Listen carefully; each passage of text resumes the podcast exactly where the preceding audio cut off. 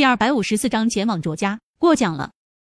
陈飞宇淡淡瞥了周静云一眼，喊服务生拿来纸笔，写下了药方。周静云郑重的把药方收起来后，又听陈飞宇继续说道：“你回去后可以去找陆卫东抓药，回头我会让秦家给你送去药效，完美的固精丸，坚持配合服用，用不了多久，你就会明显感受到身体机能重新焕发活力。”小陈大夫大恩大德，真是不知道怎么报答才好。以后有用得着周某人的地方，小陈大夫尽管开口，我绝无二话。周静云由衷地道。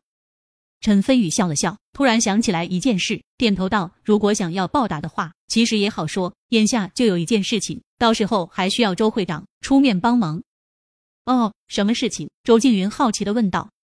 陈飞宇神秘一笑，开口说了几句话。周静云恍然大悟。没多久，周静云便走出了汇凤楼，坐上了路边停着的一辆黑色奥迪车上。志强去找陆卫东。周静云坐在后排，开口说道。主驾驶位上，赫然是雄心股份集团的董事长穆志强，他属于周静云这个圈子的核心人员。好嘞，穆志强应了一声，一边启动油门，一边回想着刚刚宴会上的情景，由衷感叹道：“周会长看人的眼光果然不错。陈飞宇此子，无论是才华还是气度，估计能甩同龄人十万八千里。他年纪轻轻就能和省城诸多大佬同桌共饮，而且不卑不亢，丝毫不露怯，真是难得。”啧啧，我在他这个年纪的时候，才刚刚从农村出来上大学，连女人的手都没拉过呢，真是不能比。我看未来省城的全市中心里，绝对会有陈飞宇一席之地，你说呢？周会长出乎穆志强的意料，周静云沉默着没说话。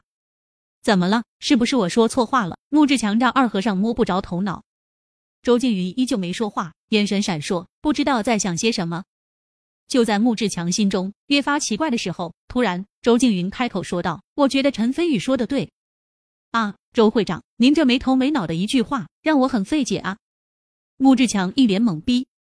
周静云喟然一叹，由衷地道：“陈飞宇是真正的乾隆。”省城太小，长林省也太小，迟早有一天，陈飞宇会飞龙在天，名震整个华夏，不，甚至是名动世界。穆志强惊呼一声，虽然不清楚为什么周静云会给陈飞宇这么高的评价，但是他相信周静云说的一定没错，因为周静云能有今日今时的地位，全靠一双识人的慧眼。记住，以后不到万不得已，绝对不要得罪陈飞宇，不然的话，连我也不一定能保住你。周静云正色道。穆志强吓了一大跳，想不到年纪轻轻的陈飞宇竟然有这么大的能量，连忙点头，把“陈飞宇”三个字深深印在了心里。第二日上午，朝阳正好，陈飞宇坐在一辆兰博基尼的副驾驶位上，由乔静怡开车一起前往卓家别墅。今日，陈飞宇要履行对乔凤华的承诺，让卓家撤除婚约。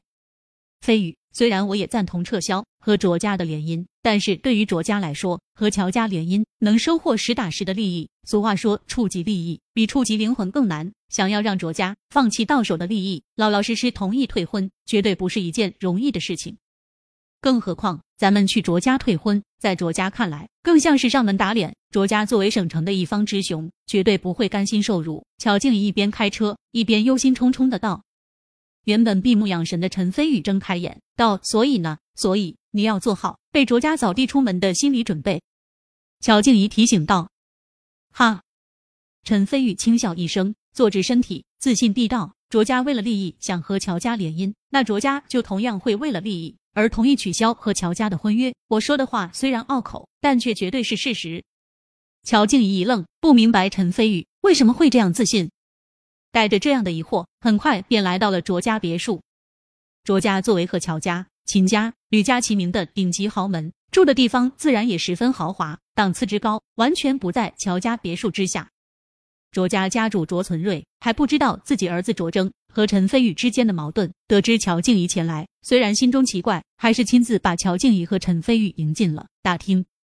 寒暄过后，卓存瑞先是看了陈飞宇一眼，觉得陈飞宇很陌生。还以为陈飞宇是乔静怡的跟班，心中也没在意，疑惑的问道：“亲家是什么风把你给吹过来了？他儿子卓征和乔凤华已经有了婚约，叫一声亲家也不过分。”陈飞宇微微皱眉，觉得“亲家”这个词很刺耳，原本喝茶的动作也顿了顿。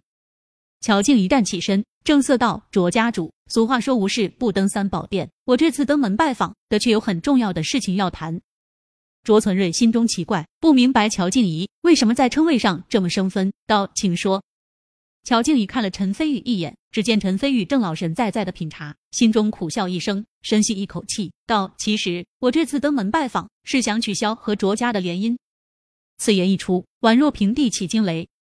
卓存瑞疼得站了起来，皱眉道：“这么说，你们乔家想悔婚？”乔静怡既然已经说开了，便不再顾忌，装模作样的叹口气，道：“卓家主，你应该也听说了，我们乔家老爷子已经醒了过来。凤华这些天一直在老爷子耳边念叨。”说他不想嫁进卓家，我爸一时心软就同意了。这不，今天就让我来卓家退婚，还请卓家主见谅。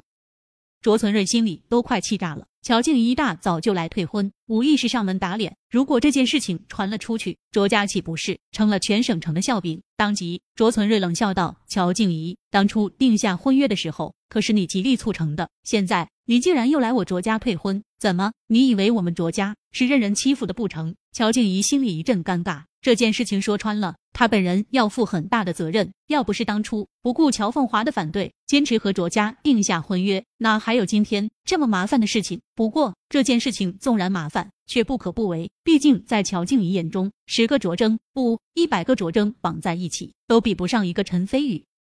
在陈飞宇和卓征之间，傻子都知道选择陈飞宇。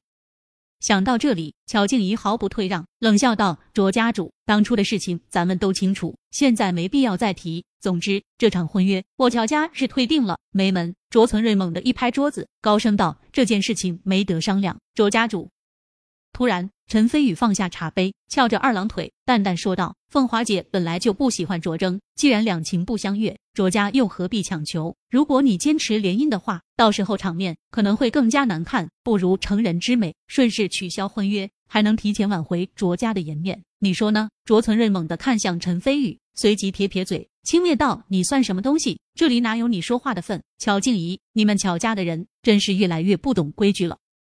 他以为陈飞宇是乔家的人。所以这番话不但讽刺了乔家，而且还鄙夷了陈飞宇。你误会了，他不是乔家的人。